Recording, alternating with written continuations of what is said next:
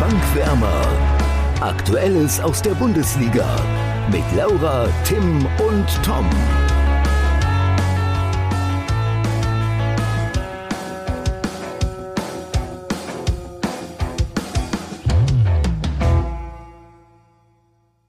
Montagvormittag und somit keine 24 Stunden her, dass unsere Herzensvereine komplett unglücklich und überflüssig Punkte liegen gelassen haben.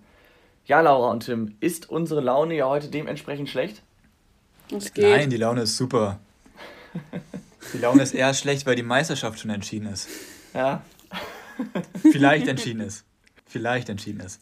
Ich glaube, die ist so. Wahrscheinlich entschieden ist. Ich glaube, die ist sowas von entschieden. Ähm, aber immerhin, das Tippspiel ist noch lange nicht entschieden, Tim. Ich wollte gerade sagen, dafür ist das Tippspiel umso spannender, denn ich habe ausgeglichen, Tom. Ja. Ich weiß nicht, wie deutlich du geführt hast. Ich glaube, du hast zwischenzeitlich mit vier Punkten oder so locker geführt, oder? Ja, ja, das stimmt. Ja, also ich wiederhole einmal ganz kurz die Tipps. Ähm, Leipzig-Bayern, Laura hat 2 zu 1 für Leipzig getippt, Tom hat 2 zu 2 getippt und ich habe 1 zu 3 getippt. Somit haben Tom und ich jetzt beide 8 Punkte und Laura 7. Aber Tim, ich möchte dazu noch mal ganz was sagen zu dem Aufholen. Und zwar, das hatte ich ja auch schon vor ein paar Wochen mal gesagt. Ich war ja anfangs bei den Schätzfragen auch lange ungeschlagen. Dann habe ich nur verloren und jetzt habe ich wieder ein paar Mal gewonnen. Das heißt, es wird im Tippspiel vielleicht ähnlich laufen. Und in ein paar Wochen punkte ich mal wieder. In ein paar Wochen ist die Saison vorbei. Ja, dann ein paar Wochen können auch zwei Wochen heißen, aber gut. Ja, okay, ja. Schauen wir mal, schauen wir mal. Aber du warst ja gar nicht mal so schlecht mit deinem Tipp eigentlich, nee, Tom. Also ich finde unentschieden, unentschieden ja, war durchaus realistisch, ja. oder Laura? Ja, würde ich auch durchaus so sehen. Ich würde sogar so weit gehen, dass in der zweiten Halbzeit mein Tipp sogar ziemlich wahrscheinlich war. Weil ich finde, Leipzig hat insgesamt das bessere Spiel gemacht. Bayern hatte eine sehr, sehr gute Situation. Da haben sie dann halt das Tor draus gemacht und man muss sagen, das war auch wirklich sehr, sehr gut gespielt. Ähm, ja, viel mehr, finde ich, kann man zu dem Spiel gar nicht sagen, weil ich finde, es war jetzt nicht irgendwie, dass viele Szenen waren, also auch keine strittigen Szenen oder so, keine ähm, Schiedsrichterentscheidungen oder so, auch nicht so viele Torchancen, aber ich finde, Leipzig hat es wirklich richtig, richtig gut gemacht und äh, für mich sind sie am Ende auch das bessere Team gewesen. Ähm, aber so funktioniert Fußball halt nicht immer, dass das bessere Team gewinnt. Du hast in vielen Punkten recht, aber ich finde nicht, dass, also wenn sie es richtig, richtig gut gemacht hätten, hätten sie das Spiel gewonnen. Muss man mal ganz blöd so sagen. Ja, ja. Und ähm, Ansonsten sehe ich so wie du. Ich finde auch beide Halbzeiten waren irgendwo relativ ähnlich. Also die ersten 20 bis 30 Minuten jeweils war Leipzig für mich klar besser. Aber so richtig zwingend wurden sie im ersten Durchgang nicht. Im zweiten dagegen schon, finde ich. Da hatten sie einige Chancen, die sie einfach nutzen müssen.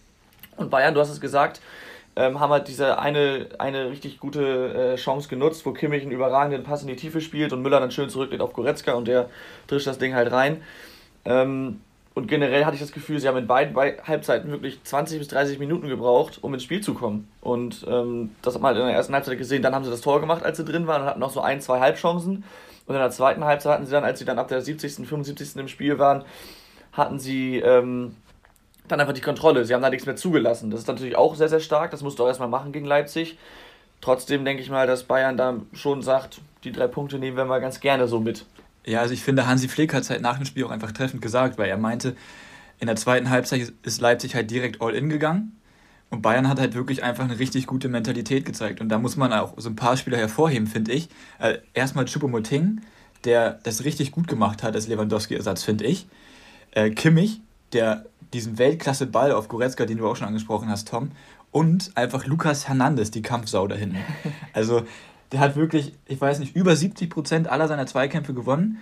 Und Bayern hat halt auch gezeigt, dass sie auch mal anders spielen können und halt nicht immer dieses enorme Pressing fahren müssen, sondern die standen ja auch teilweise relativ tief drin, weil Leipzig das Spiel auch gut gemacht hat. Keine Frage, das hat Leipzig gut gemacht. Aber wie viel kam halt wirklich dabei rum? Also ich würde nicht unbedingt sagen, dass Leipzig die klar bessere Mannschaft war. Ich finde, es war schon ein Spiel auf Augenhöhe. Man hat auch gesehen, warum Leipzig zu Recht da oben steht. Aber ähm, ich fand Bayern einfach sau gut. Also das war echt richtig, richtig, richtig gut. Okay, also das sehe ich ein bisschen anders und ich glaube Laura auch, wenn ich das vorhin richtig ja. verstanden habe bei ihr. Ähm, ja. Aber ja, klar. Ich finde, Leipzig war schon ein bisschen besser in vielen Situationen. Klar, sie waren nicht so viel besser, dass sie jetzt das Spiel gewonnen haben und sie hätten auch, wie ihr das jetzt schon gesagt habt, ein Tor machen müssen, aber ich finde trotzdem, dass das spielerisch echt richtig, richtig gut war. Und dass die, was heißt, also nicht an die Wand gespielt, aber dass sie teilweise ähm, Bayern auch sehr, sehr wenig ähm, Raum gelassen haben, um selber ihr Spiel aufzubauen. Also das fand ja. ich schon sehr, sehr gut. Ja, das meinte ich ja auch. Also ich meinte ja auch, dass sie richtig gut gespielt haben, gar keine Frage. Aber ich finde, dass Bayern halt gezeigt hat, dass sie auch ähm, ja, anders spielen können. Mal. Ich wollte wollt gerade sagen, ähm, das ist das, was mhm. Bayern gut gemacht hat. Sie haben sich halt gut diesem einen Spiel dann angepasst, als sie gemerkt haben, okay, wir werden ja heute den Gegner nicht dominieren wie sonst was und uns hier keine, kein, keine großen Torchancen herausspielen. Da haben sie sich halt ein bisschen angepasst. Das haben sie dann gut gemacht. Trotzdem das bessere Spiel hat, wie auch Laura gesagt hat, Leipzig abgeliefert, finde ich. Wisst ihr, was ich auch mega interessant fand, ähm, dass Lothar Matthäus während der Halbzeit war es, glaube ich, oder nach dem Spiel gesagt hat, dass er ähm, bei der deutschen Nationalmannschaft halt diese Mittelfeldachse mit ähm, oder Dreieck mit Kimmich, Goretzka und Müller aufstellen würde und dafür Gündogan und äh, Kroos auf die Bank setzen würde. Und das finde ich irgendwie, ich weiß nicht, Gündogan, ich finde, der ist momentan so in Topform, der muss doch eigentlich spielen.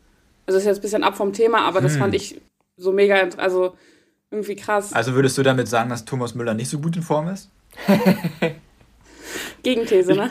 Ich, ich, glaube, ich glaube, dass die deutsche Nationalmannschaft generell einfach viel zu viele zentrale, oder das klingt jetzt blöd, aber viel zu viele Weltklasse zentrale Mittelfeldspieler hat, als dass sie alle spielen könnten. Ich mhm. glaube, da kann man sehr, sehr lange drüber diskutieren. Das ist dann auch mal eine Frage, wie du aufstellst. Naja, ein Thomas Müller kann auch ein bisschen offensiver spielen als ein Ilkay Gündogan. Also das ist eine Frage der Formation und es wird so oder so, oder es werden so oder so mindestens ein, zwei Weltklasse-Spieler bei der EM nicht Stamm spielen können. Ja. Ist halt so. Ja, das stimmt. Aber ich fand es, also ich fand es ein bisschen, äh, oder was heißt ein bisschen, ich fand es irgendwie eine gewagte Aussage, würde ich mal sagen. Obwohl Thomas naja, Mann ist auch echt in Topform, muss man schon sagen. Ich wollte gerade sagen und ja, also ich finde das gar nicht so abwegig, das zu sagen. Nee, stimmt. Lass uns mal nicht mit der Nationalmannschaft aufhalten, sondern weiter schauen aufs nächste Spiel. Oder gibt es noch was zu den Bayern und zu RB Leipzig zu sagen? Ähm, nee, ne? Nö. Eigentlich nicht. Dann lass uns mal auf das zweite Topspiel schauen. Die Zuschauer von äh, die Zuhörer von letzter Woche erinnern sich dran. Das zweite Topspiel war Dortmund gegen Eintracht Frankfurt und auch da ja, ich will nicht sagen, gab es eine Vorentscheidung, aber auch da jetzt sieben Punkte Vorsprung für Eintracht Frankfurt vor Borussia Dortmund dank dem knappen 2 zu 1 Sieg. Habt, habt ihr das Spiel sehen können? Wahrscheinlich, ne? Ja. Ja, nur ein bisschen an Konferenz ja. halt, ne? Mhm. Und? Eintracht Frankfurt ist ein Top-Team. Und ähm, Adi Hütter ist ein Top-Trainer. Edin Terzic, weiß ich nicht, ob man da vom Top-Trainer sprechen kann. Äh, aber dazu können wir gleich noch was sagen, oder dazu wollte ich gleich noch was sagen. Aber ich fand, Frankfurt hat die teilweise wirklich überrannt. Und Dortmund kam einfach überhaupt nicht richtig ins Spiel. Hummels dann mit dem Ausgleich, klar, ähm, gut gemacht, aber war halt auch, hm, also ich fand, Frankfurt war schon die bessere Mannschaft und klar ist aber, dass du natürlich das Tempo oder wie sie vorne angelaufen sind, nicht über 45 Minuten spielen kannst.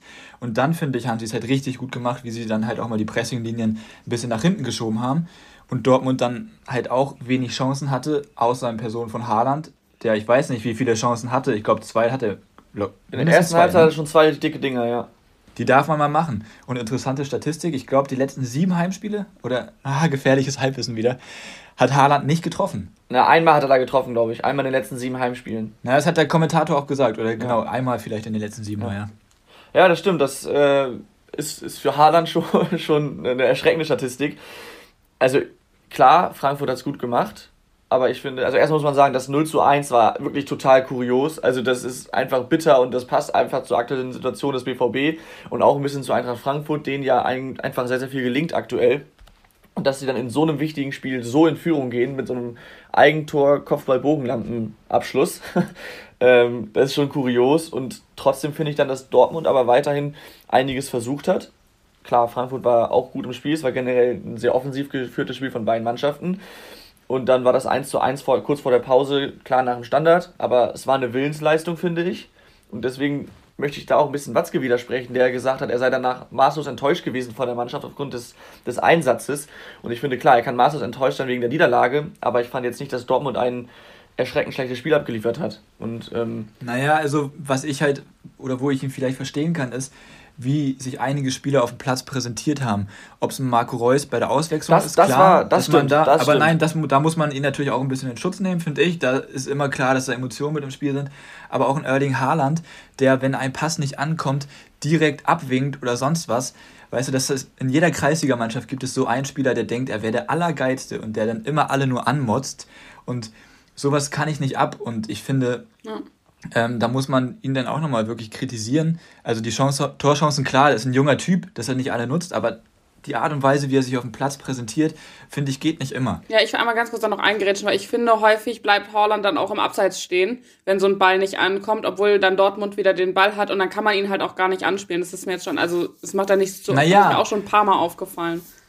Aber das wiederum kann auch clever sein. Das machen ja viele Stürmer, dass sie dann erst beim Abseits stehen bleiben und dann sehen, okay, die nächste Chance ergibt sich, dann sprinten sie schnell auf die Höhe vom letzten Ja, aber ich Verteidiger. meine das, ja, ja, das klar, das kenne ich, aber ich meine das so, dass er dann da so rumsteht und praktisch, also siehst praktisch, wie er noch vor sich hin meckert, also noch gar nicht wieder im Spiel ist. So, also wisst ihr, was ich meine? So, Ist mir jetzt noch nicht so aufgefallen. Also ich weiß, was Laura meint und ich glaube, die Wahrheit liegt da irgendwo so ein bisschen in der Mitte zwischen euch, sag ich mal.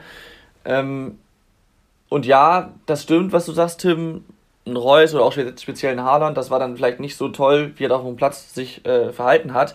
Trotzdem hat ja auch Watzke gesagt, für ihn sei es eine Willensfrage, ähm, dieses Spiel gewesen. Und ja, auch wenn ein Haaland dann da rumgest rumgestikuliert und rummeckert, trotzdem hatten wir gesehen, dass er und auch dass alle anderen Spieler, dass sie wollten. So, ich meine, wenn man mal kurz geknickt ist, wenn man unbedingt will und dann klappt was nicht, klar, es ist nicht, nicht gut, dann da direkt beleidigt zu sein, aber er hat ja trotzdem in jeder Situation gezeigt, dass er es will. Und deswegen, finde ich, hat Watzke das ein bisschen übers Ziel hinausgeschossen. Das wirkte für mich so ein bisschen wie, ich sage jetzt einfach mal was, um alle aufzuwecken, aber das muss halt auch begründet sein, wenn man sowas macht. Und das fand ich jetzt in dem Spiel nicht so wirklich, oder war nicht so wirklich der Fall. Und ähm, auch in der zweiten Halbzeit, finde ich, ähm, muss man halt auch sagen, dass Frankfurt das einfach gut gemacht hat. Also für sie waren 1 zu 1 ja gar nicht mal so, also die hätten ja über 1 1 sehr gut leben können wahrscheinlich, hatten trotzdem ihre Offensivaktion und wussten genau, okay, lass uns mal lieber nicht allzu hoch angehen, sondern mehr Wert auf die Konterabsicherung legen, was Dortmund ja nicht so stark machen konnte, weil sie das Spiel einfach gewinnen mussten. Unentschieden wäre für Dortmund zu wenig gewesen. Und dann hat halt Frankfurt die Konterabsicherung und kann dadurch einiges verhindern. Oder auch Haaland, der auch in der zweiten Halbzeit ein paar Mal äh, gescheitert ist, während Frankfurt halt die Kontersituation hat, aus der sie ja auch dann das 2 zu 1 machen kurz vor Schluss. Also das war auch einfach ein ja, ärgerlicher Spielverlauf für den BVB, finde ich. Ja, aber ich fand auch, dass Frankfurt einfach taktisch von vornherein besser eingestellt war von ihrem Trainer. Und das, finde ich, konnte man bei Dortmund schon das ein oder andere Mal sehen, bei Edin Terzic. In den Topspielen, ich meine, wie viele Topspiele hat er gewonnen? Gegen Leipzig haben sie gewonnen, gegen Gladbach haben sie verloren, gegen Bayern haben sie verloren, gegen Frankfurt haben sie jetzt verloren, gegen Wolfsburg haben sie. Ah, ich weiß es nicht. ähm, ist ja auch egal.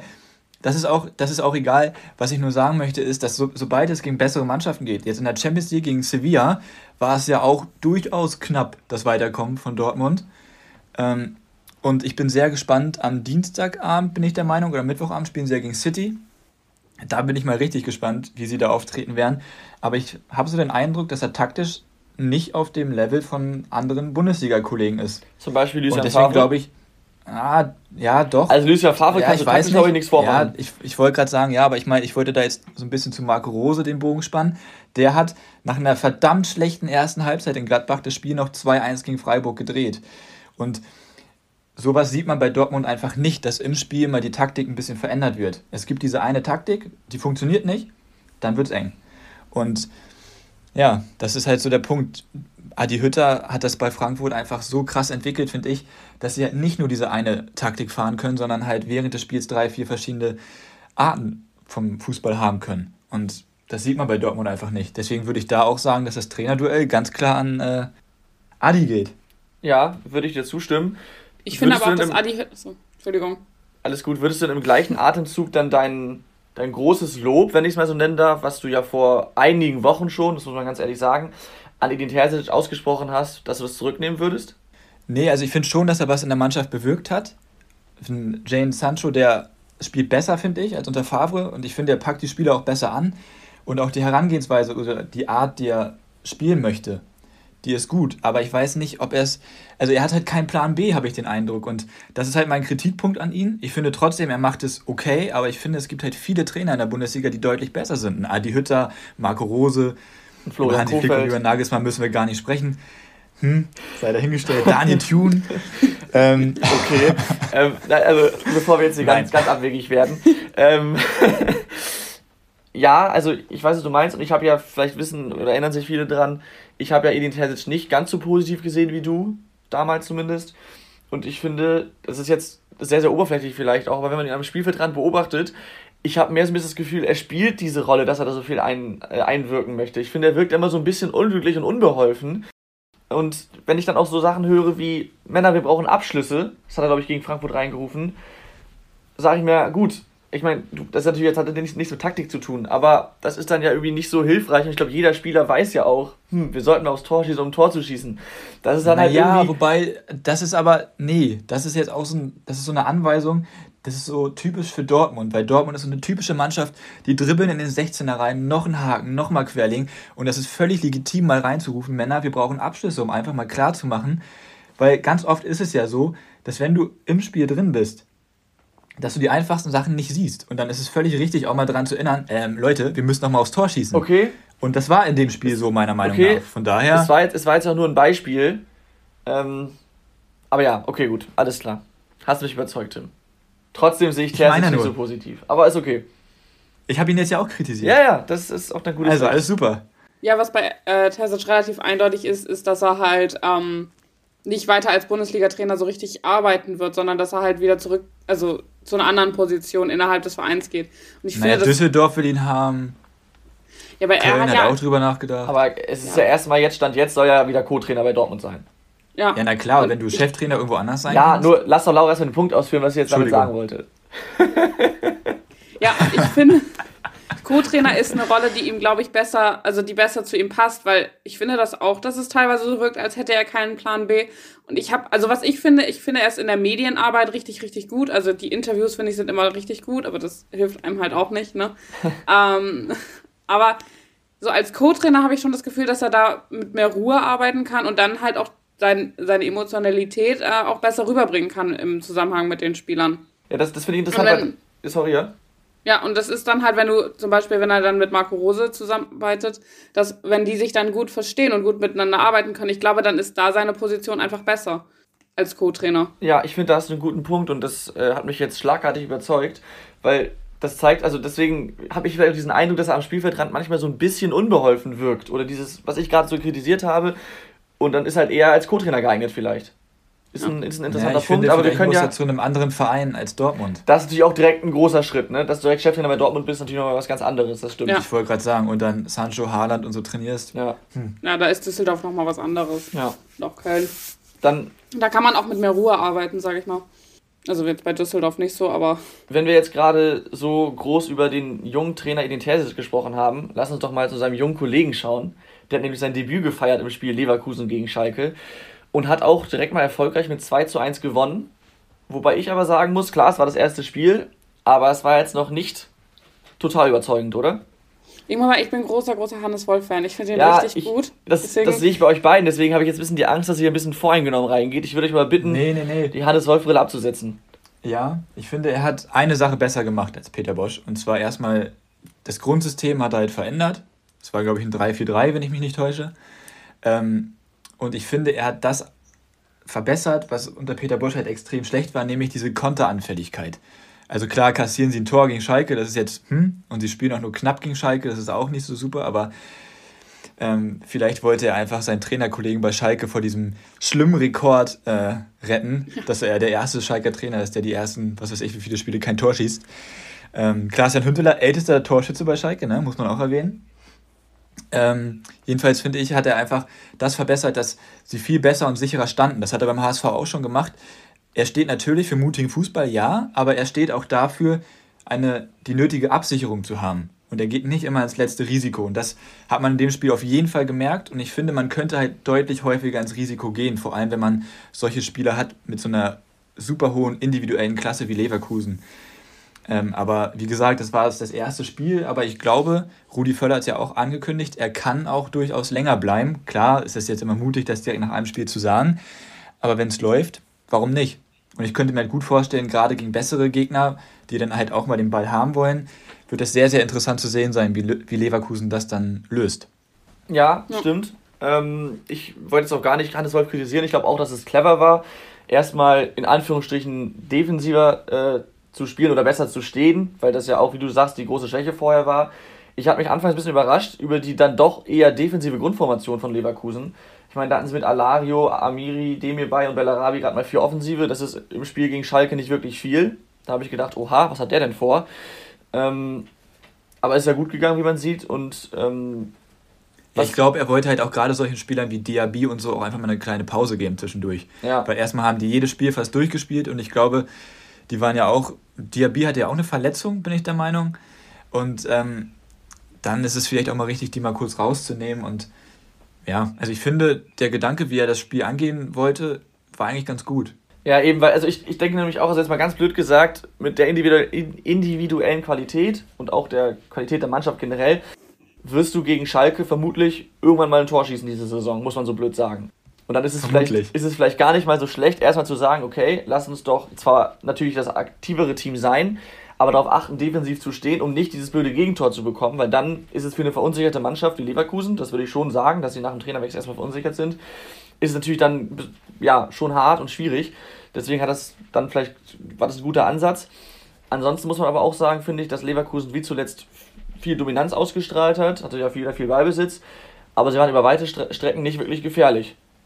Und das mag jetzt zum einen an Leverkusen ja. liegen, zum anderen aber auch daran, dass Schalke es defensiv ohne einen Mustafi und einen William gut gemacht hat. Und ähm, am Ende ist es dann ja gut gegangen durch das 1 zu 0, was sehr, sehr schön herausgespielt war. Später haben sie nachgelegt und dann noch der Ehrentreffer für Hünteler. Ähm, deswegen würde ich sagen, Debüt geglückt, aber ein tolles Fußballspiel war es noch nicht. Nee, aber was ich halt gut fand, dass er den Palacios, den Sechser, hat spielen lassen, der halt lange verletzt war und der unter Peter Bosch nicht immer die größte Rolle gespielt hat. Ähm, der wurde auch von Leverkusen oder von den Fans von Leverkusen zumindest zum Spieler des Spiels gewählt. Und das fand ich halt einfach gut und ein gutes Zeichen, dass er halt auch die Chance bekommt, weil der ist überragend. Also der ist richtig gut. Und ja, du hast es gesagt, Mustafi. Das ist schon echt bitter. Wie tief kann man eigentlich sinken als ja. Weltmeister? kurz, einmal kurz als Einordnung: Mustafi und auch William wurden aus dem Kader geschmissen. Äh, bei Mustafi hat das Ganze wohl sportliche Gründe, einfach, dass die Trainingsleist Trainingsleistungen zuvor nicht ansprechend waren. Und William fehlte aus disziplinarischen Gründen. Wir erinnern uns, er hat im letzten Spiel, wo er früh ausgewechselt wurde, war er ziemlich sauer und hat dann im Anschluss auch eine Teamsitzung geschwänzt. Dementsprechend die Reaktion von Gramozis. Ich glaube, da muss man nicht lange drüber sprechen. Das ist genau richtig. Für ein Spiel rausnehmen als Strafe und dann sagen, jetzt beweis dich neu, Junge, und mach's besser. Damit ist das Ding durch, finde ich gut. Und bei Mustafi ist es ein bisschen schwieriger, oder? Ja, also ich weiß auch nicht, wie, also Mustafi ist ja auch Weltmeister und ich finde, der hat ja eigentlich schon eine Qualität. Und dann bei Schalke in so einer Saison aus dem Kader gestrichen zu werden aufgrund von sportlichen Leistungen. Ich finde aber, das passt auch zu dieser ganzen Mustafi naja. bei Schalke. Du lässt mich nie ausreden, Tim. ich komme ja noch zu meinem Punkt.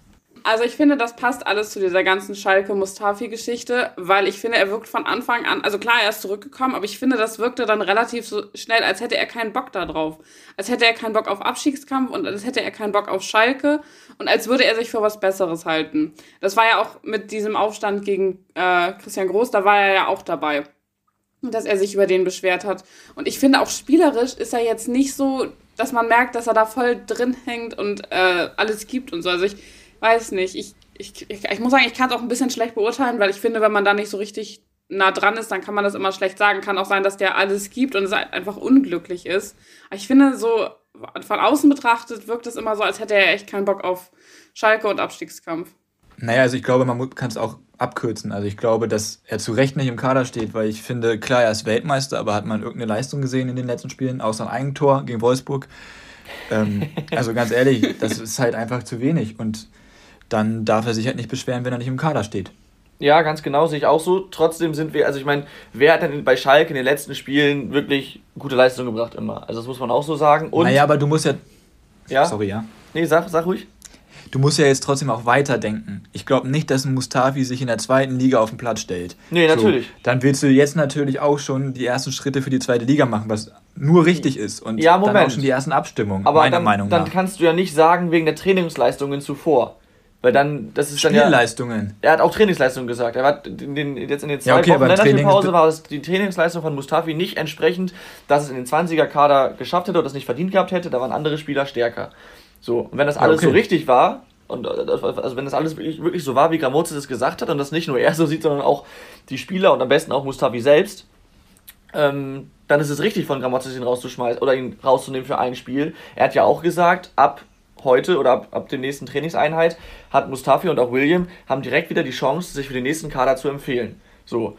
Und wenn das jetzt durchaus schlüssig war von Gramozis das Handeln, was ich jetzt mal sagen würde, weil sonst würde er sich da ziemlich schnell unbeliebt machen, dann war das gut, weil er somit alle zur Höchstleistung antreibt und sagt, hey, ich achte hier nicht auf Namen, ich achte auf Trainingsleistung. Du warst jetzt in den letzten drei Trainingseinheiten schlecht, der U19-Spieler war deutlich besser, den nehme ich jetzt mit.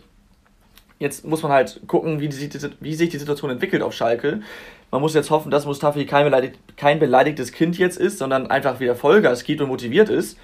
Ähm, und man muss auch hoffen, dass Mustafi das überhaupt eingesehen hat. Wenn er das jetzt komplett anders gesehen hat und meinte, nee, ich habe gut trainiert, der Trainer handelt da willkürlich und will einfach nur an einem Spieler was, was klar machen, um die Mannschaft mitzureißen, dann, äh, ja, dann ist halt das genau das der Fall, was, was man nicht möchte, dass dann schlechte Stimmung herrscht und das wird sich auch im Zweifel weiter im Kader verbreiten. Deswegen war es vielleicht gewagt von Gramotzes, aber wie gesagt, wenn es wirklich so war, dass die Trainingsleistungen auffällig schlecht waren, dann war es genau richtig. Und wenn Mustafi ein richtiger Spieler ist, dann wird er damit auch vernünftig umgehen und dann wird das Ding spätestens ab nächsten Samstag oder wann die spielen kein, kein Thema mehr sein.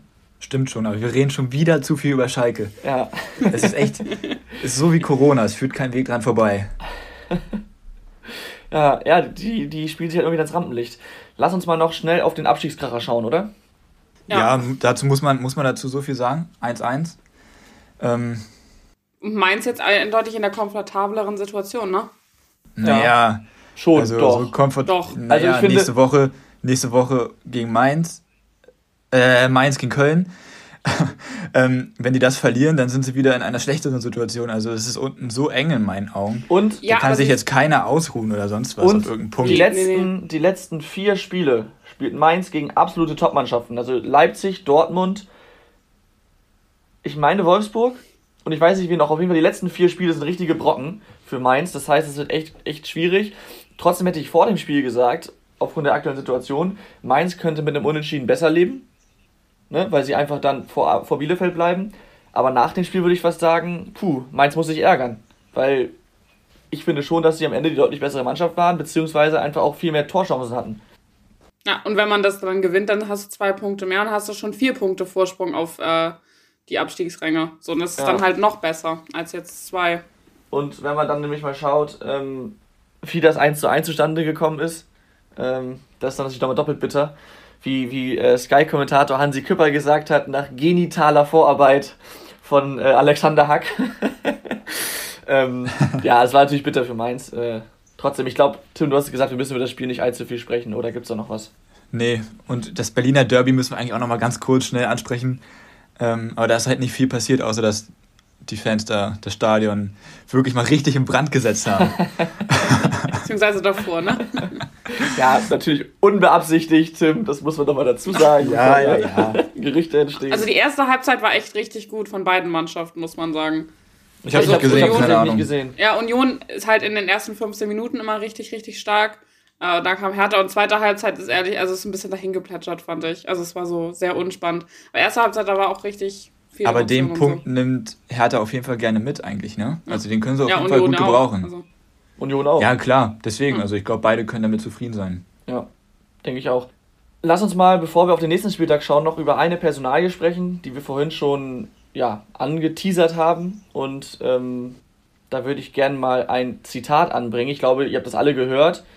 Das ist jetzt kein besonderes Zitat, nur es passt ganz gut zur Situation. Und zwar lautet das, es ist respektlos und auch ein Stück weit schamlos und für mich eine Frechheit, was sich Harvard und sein Beraterteam da erlauben.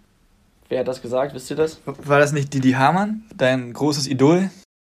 Ich sage nicht mein großes Idol, ich bin, stimme aber ja, ähm, du bist ein großer Aussagen Fan.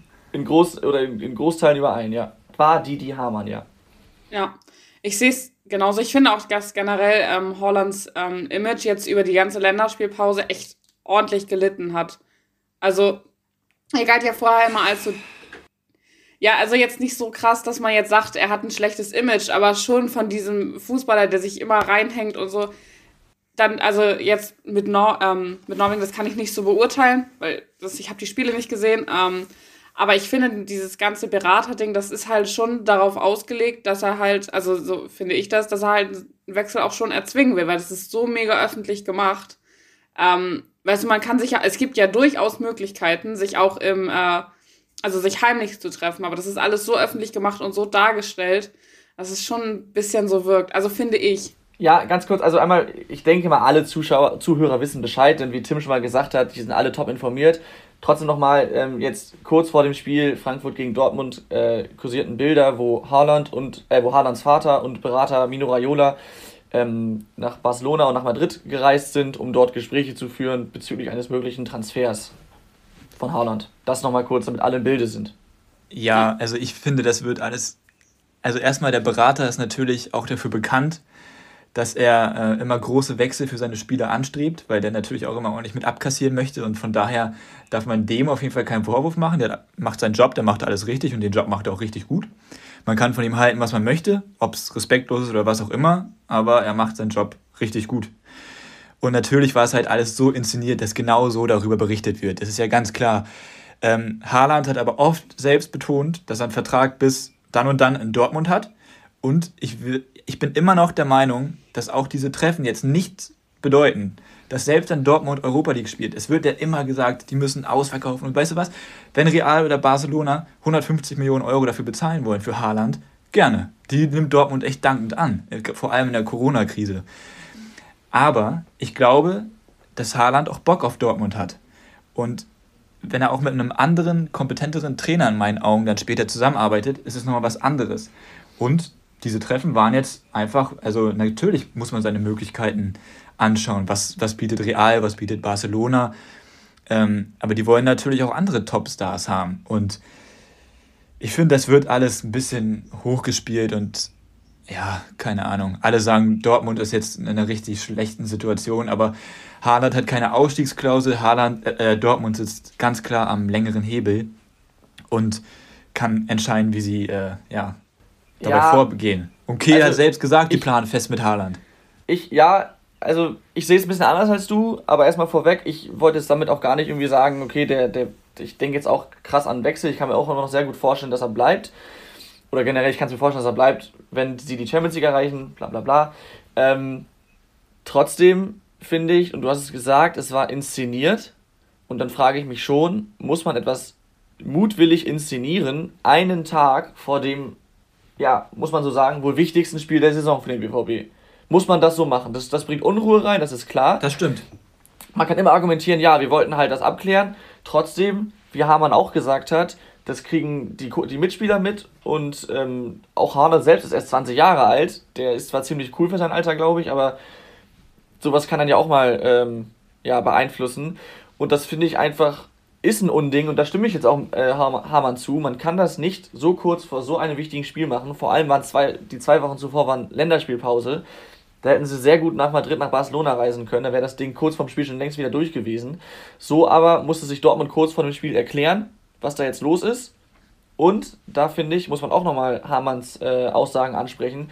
Der hat die BVB-Führung ja ziemlich stark dafür kritisiert, dass ihnen da die nötige Schärfe fehlt, dass da niemand sagt, das geht nicht, das wollen wir nicht, sondern dass dann Michael Zorg zum Beispiel gesagt hat, für mich spricht nichts dagegen, dass die beiden Herren ein bisschen ähm, Mittelmeersonne tanken wollen. Naja, aber du kannst auch einem Berater nicht verbieten, äh, Gespräche Nein. mit anderen Vereinen zu du führen. Kannst, du kannst klar, nicht verbieten. Ist, klar, muss man das, klar muss man das nicht so inszenieren. Das stimmt. Und das hat Dortmund und seinem Klienten, in dem Fall Haaland, nichts gebracht. Ähm, ganz im Gegenteil. Aber aus seiner Sicht hat er gut gehandelt, aus der Beratersicht. Es gibt ja immer mehrere Sichtweisen und die muss man dabei immer betrachten. Und ist halt jetzt die Frage, ob das so clever war. Es war nicht clever vor dem Dortmund-Spiel, da stimme ich dir zu. Ja. Und es muss auch nicht sein. Aber aus der anderen Sicht, aus der Sicht des Beraters, warum nicht? So klar, es ist unglücklich, aber ähm, ja. Ich würde nicht sagen, aus der Sicht des Beraters war es clever.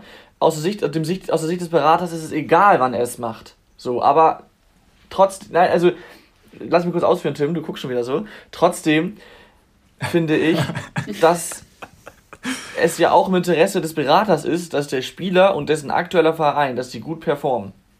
So. Und naja, also alle Haaland, Dinge, die das negativ beeinflussen an. können, alle Dinge, die das negativ beeinflussen können, die letzten sieben Heimspiele ohne Sieg, Tim, nochmal ganz kurz dazu, äh, und letzten Heimspiele ohne Tor, nur mit einem Ein Tor, Tor, so rum, ja, ähm, trotzdem alle, ähm, alle Dinge, die, das, die die Leistung des Spielers und des Vereins beeinflussen können, sind in dem Moment schädlich und dann ist es auch nicht clever, das zu machen, finde ich.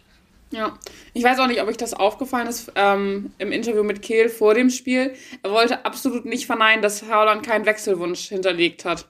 Ich finde, weil es ist ja dann, also ich finde, da kann man sich auch dann klar positionieren, weil wenn er es nicht gemacht hat, kann man ja einfach sagen, nein, hat er nicht. Er hat aber immer nur gesagt, er möchte nicht über die Gespräche reden. Klar kann das natürlich auch bedeuten, dass Haaland keinen Wechselwunsch hinterlegt hat, aber ich finde, die Aussage ist da eigentlich schon eher, dass er einen Wechselwunsch hinterlegt hat. Also finde ich. Egal, ich glaube, wir kommen so oder ist so jetzt, nicht zusammen. Ist jetzt wieder spekulativ. Ja. Ähm, Aber klar, kann, kann man auf jeden Fall so interpretieren. Lass uns mal mit Blick auf die Uhr schnell auf den nächsten Spieltag schauen und das Ganze vielleicht diesmal ein bisschen abgespeckter machen. Unser Topspiel ist Eintracht Frankfurt gegen den VfL Wolfsburg. Wenig überraschend würde ich sagen. Dritter gegen Vierter und Frankfurt könnte sogar noch Platz 3 angreifen, wenn sie das Spiel gewinnen. Der Block ist gezückt. Ich bitte um eure Tipps. Äh, ich tippe 3 zu 2 für Frankfurt. Ich habe aber ehrlich gesagt keine Erklärung, weil ich finde, das Spiel kann so und so ausgehen. Das sind einfach Mannschaften mit 3 zu 2. Ja. Mhm. Wieso nicht? Ähm, ja. Ich glaube nicht, dass Wolfsburg ansatzweise drei Gegentore bekommt. Ich wollte ich wollt gerade sagen, wenn ich weitermachen darf. ja, du stehst unter Lauer. Defensiv einfach so stark. Also Wolfsburg ähm, war jetzt zwar enttäuschend gegen Köln, muss man ganz klar sagen. Trotzdem haben trotzdem sie gewonnen. Trotzdem haben sie gewonnen und sie stehen generell defensiv einfach gut. Frankfurt hat jetzt den Rückenwind aus dem Dortmund-Spiel. Trotzdem heißt das nicht, dass sie jetzt jedes Spiel gewinnen. Ich tue mir bei dem Spiel auch extrem schwer, einen Tipp abzugeben. Ähm, und würde es jetzt spontan machen und sage, das wird ein 1 zu 2. Aha, du tippst also 1 zu 2. Ja, ich habe überlegt 1 zu 1 oder 1 zu 2. Wenn es 1 zu 1 Ja, dann mache ich, ich mache nämlich 1 zu 1. Ah. Ja, also ich finde es, also das ist halt, diesmal ist es ein richtig gutes Tippspiel, weil es ist so verdammt schwer, es kann echt in beide Richtungen gehen. Komplett. Vor allem, weil Wolfsburg jetzt im letzten Spiel nicht so gut war. Aber das hatte Wolfsburg halt schon einmal öfters. Die, sie sind so unfassbar stabil. Selbst wenn sie schlecht spielen, gewinnen sie halt meistens. Oh, und jetzt ändere ich das vielleicht doch nochmal um. nee, nee, nee, nee. Das wird ein 1-1.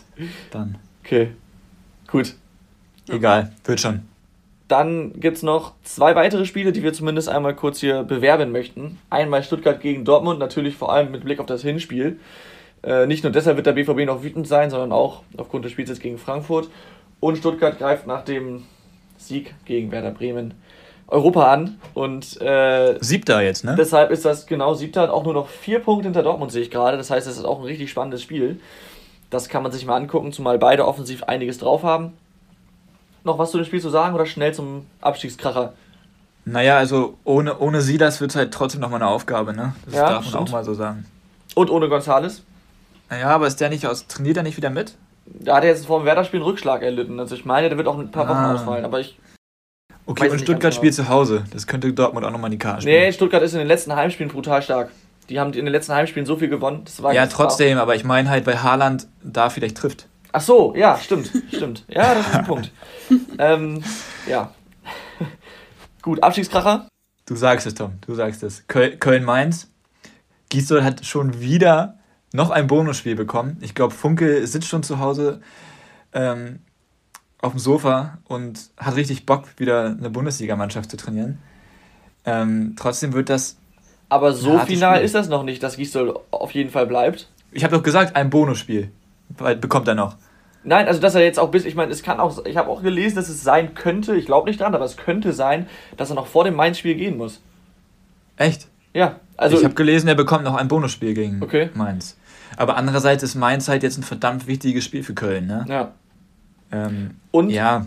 man muss ja sagen, Anderson, also vor allem Anderson und auch Florian Kainz, die kamen für die letzten 15 Minuten gegen Wolfsburg nochmal rein, haben jetzt noch ein paar Minuten mehr im Tank dann ähm, gegen Mainz und das ist halt so ein Spiel, wir sagen es jede Woche, in dem Gieße seinen Kopf aus der Schlinge ziehen kann.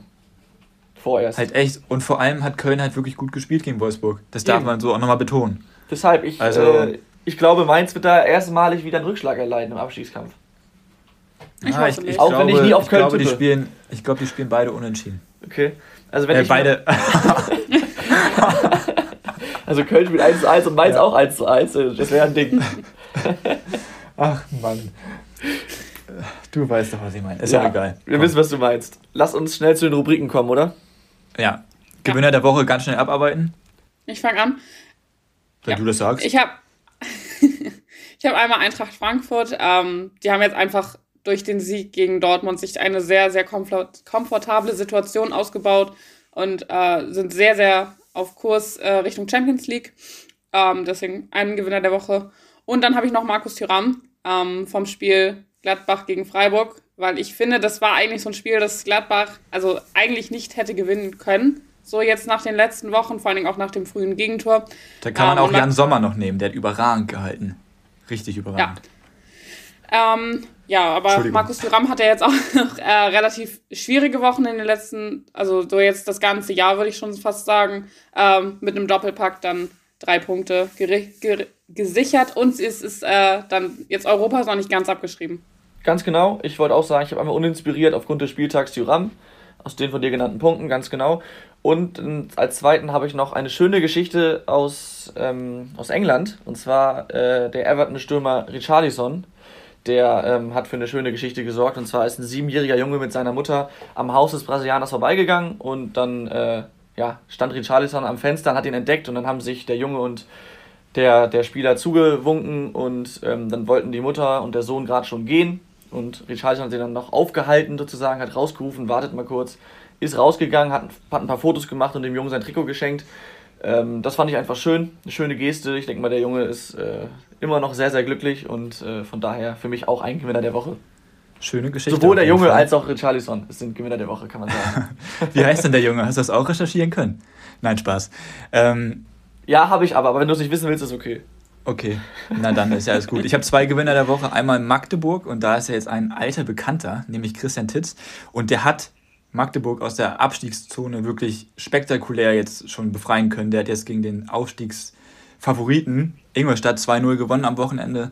Deswegen in meinen Augen verdienter Gewinner der Woche. Aber es kann nur einen Gewinner der Woche geben und das ist El Capitano. Das ist der Hunter, das ist Aaron Hunt, der ein Hattrick schießt gegen Hannover und, und sein erstes Tor, sein erstes Tor mit rechts erzielt in der zweiten Bundesliga. Und ähm, über den Rest des Spiels müssen wir nicht sprechen. Du kannst, du kannst jetzt lachen, wie du willst, aber wenn Aaron Hunt drei Tore schießt, ja, ist das ein Gewinner der Woche. Und Ja, das hat nein, nichts mit, hast du recht, das hast hat du recht. nichts, das hat Hast du nichts recht. mit HSV-Brille oder Ich finde- sonstigem nein, zu tun. Das ist ein Hattrick von Aaron Hunt. Ja, hast du Das recht. erste Mal seit 2007. Trotzdem, trotzdem finde ich, also ich, ich überlege immer so, wenn ich Gewinner der Woche keinen habe, gucke ich, okay, wer hat denn viele Tore geschossen? Und wenn ich dann sehe, einer macht zwei Tore zum Beispiel, oder jetzt meinen wir auch drei, aber die Mannschaft verliert noch, oder spielt unentschieden, oder es ist so ein Spielverlauf wie jetzt wie beim HSV, gucke ich immer, gibt es noch einen besseren? Aber klar, bei drei Toren für einen Mittelfeldspieler, der auch nicht nur leichte Zeiten jetzt zuletzt hatte, kann man das mal machen, Tim. Ist in Ordnung. Sehr gut, sehr gut. Dann kommen wir jetzt schnell zu den Schätzfragen. Jo. Es wird hier ein bisschen historisch, denn es gibt viele Sachen zu feiern. Erstmal Oskar Wendt von Borussia Mönchengladbach feiert sein Jubiläum. Ich sage euch jetzt nicht, wie viele Spiele, weil das wäre sonst zu einfach für die Schätzfrage. Es ist auf jeden Fall eine runde Zahl. Eine sehr hohe runde Zahl. Denn ich möchte jetzt von euch wissen, wie viele Minuten hat Oskar Wendt für Gladbach gespielt? Laura Nein. fängt an. Ich habe zuerst Nein gesagt, ich beantworte das gar nicht. Oh, keine Ahnung. Kommt, Leute. Ich kann mich nur blamieren, ey. Ich bin. du sollst ja nicht Dadurch, schätzen. dass. Ja. Keine Ahnung, ich sag. Äh, ah, das ist ganz, ganz schwer. Ich bin. Also, ohne jetzt, dass ich das nachge. Äh, Laura. 10.000 Minuten? Wie viele? 10.000? Keine Ahnung. 10.000? Ja. Nee, das sind viel mehr, ja. glaube ich. Ich fürchte es. Wenn man jetzt mal 100 Sag doch einfach. Nee, Moment, ich muss kurz, bevor ich jetzt hier was falsch gerechnet habe, wenn man jetzt mal sagt, er hätte 100 Spiele über 90 Minuten gemacht. So, ich gehe mal davon aus, dass es insgesamt mehr waren. Natürlich nicht alle über 90 Minuten, ne, aber es kommt vielleicht dann ganz gut raus. 100 mal 90. Tom, es wird jetzt nicht gerechnet. Sag einfach irgendwas. Ich glaube, man merkt auf jeden Fall, dass wir keine Mathematiker sind. Aber komm, wir sollen das schätzen. Äh, sind natürlich dann 9000. Ähm, ich glaube aber, dass es mehr waren. Tatsächlich. Ich sag mal 22.000. Oskar Wendt äh, verlässt Borussia Mönchengladbach auch am Ende der Saison. Hat jetzt sein 300. Spiel absolviert und es sind Oh Gott. 24.050 Minuten und somit geht der Punkt an Tom. Sehr gut geschätzt. Nächstes Danke. Jubiläum, die rote Karte hatte Geburtstag. Aha. 50 Jahre wurde sie alt. Ähm, und jetzt möchte ich gerne wissen, wie oft wurde diese rote Karte seit 1970 eingesetzt? also keine gelb-roten Karten, sondern nur Glattrot. Rote. glattrot. Nur in der Bundesliga oder allgemein? Ja, Bundesliga, oder? Ähm, ich würde sagen im deutschen Profifußball. Okay. Ja, geil. Oder nicht? Kein Plan. Ich würde sagen im deutschen Profifußball. Also dann Bundesliga, also ja, okay. Das ist jetzt ja, also Ey, Leute, kommt, schätzt doch einfach. ähm, 50 Jahre alt hast du gesagt? Also 50 Ähm, Jahre rote Karte? Mhm, ich glaube. Ja. Auf jeden Fall hatte sie Geburtstag. Ja, 50 Jahre ist richtig. Ey, keine Ahnung. Wie viele gab's da? 300? also nochmal, weil, stopp, ich glaube, das war sehr schlecht auf der Tonspur zu hören, weil ich so unsicher gesagt habe. Ich sag's nochmal laut. 300. Das war auch der erste Gedanke, den ich tatsächlich hatte. Echt? 300. Oh, okay, gut, ja. dann ist das schon mal nicht ganz so Ja. peinlich. Ja, Okay, ja, also ich, ich- ich, warte, ich muss ja erst noch schätzen, Tim. Ja. Ähm, Ja, dann mach auch. Ich kann, aber, ja, dann sag ich 250. Das ist jetzt wieder ein bisschen. Oh, Laura. Das ist bestimmt viel mehr, oder? mehr. Laura. Ja, Du hättest so einfach den Punkt bekommen können. ja das, das sagst du, weil du ja die Antwort kennst. Nein, also das, also das sind 50 Jahre Ja. im deutschen Profifußball, ja? Das sind schon ein paar rote Karten, die sich da ansammeln. Ja, ich weiß ja nicht, wie, wie oft früher rote, Ja. Karten, rote Karten gegeben wurden. 1012 Mal wurde die rote Oh. Karte eingesetzt. Ja, ist, so, ist das solide geschätzt. Also Tom, herzlichen Glückwunsch. danke, danke. Ähm, wir Ich kommen finde jetzt nicht, dass zur, es jetzt verdient hat zu gewinnen, aber Wir kommen Damit jetzt wären wir wieder zur- beim Anfang der, der, der Sendung, wo ich ja noch gesagt wir kommen habe, ne? Wieder blibla blub, Ding. blibla blub. Das gilt auch bald für die Tipps. Okay, wir kommen schnell zur letzten Frage. Ähm, Klose, Miroslav Klose ist ja der Rekordtorschütze der deutschen Nationalmannschaft. Und also er hat 71 Tore geschossen für die DFB 11. Jetzt würde ich gerne von euch wissen, wie, bei den Frauen ist es Birgit Prinz. Und ihr könnt euch die Frage denken, wie viele Tore hat sie denn gemacht für die deutsche Nationalmannschaft? 60. Boah, das ist schwierig. Ich könnte mir fast vorstellen, dass es mehr sind, weil die deutschen Frauen jetzt zu der Zeit von Birgit Prinz ziemlich erfolgreich auch waren. Ich sag mal 82. Glückwunsch, Tom, zum Scheiße. Nullsieg heute. Jawohl. Ähm, es, sind, es sind 128 Tore. oh, so viele? Oha. Stark. Stark, Oh, ne? Das ist stark. Das ist echt stark. Ja, Ja, krass. wunderbar. Dann äh, würde ich sagen, habe ich mit 3 zu 0 gewonnen. Mhm. Ähm, die Schätzfragen sind wieder mein Ding. Hoffentlich bald auch die Tipps oder das Topspiel. Ähm, ich würde sagen, dann sind wir am Ende angekommen. Die Zitate oder das Zitat mit ähm, Didi Hamann hatten wir vorhin bereits. Alles abgearbeitet diese Woche. Stark. Toll. Wir freuen uns erstmal jetzt, also heute ist Montag, wie gesagt, wir freuen uns jetzt erstmal auf die Champions League. Dann Mittwoch Nachholspiel DFB-Pokal Werder gegen Regensburg oder Regensburg gegen Werder. Wird auch ein heißer Tanz. Und am Wochenende natürlich dann die Bundesliga mit auch einigen tollen Spielen, die wir angesprochen haben. Wie immer, vielen Dank fürs Zuhören. Viel Spaß beim Fußball gucken und macht's gut. Ciao, ciao. Haut rein. Tschüss. Die Bankwärmer. Aktuelles aus der Bundesliga. Mit Laura, Tim und Tom.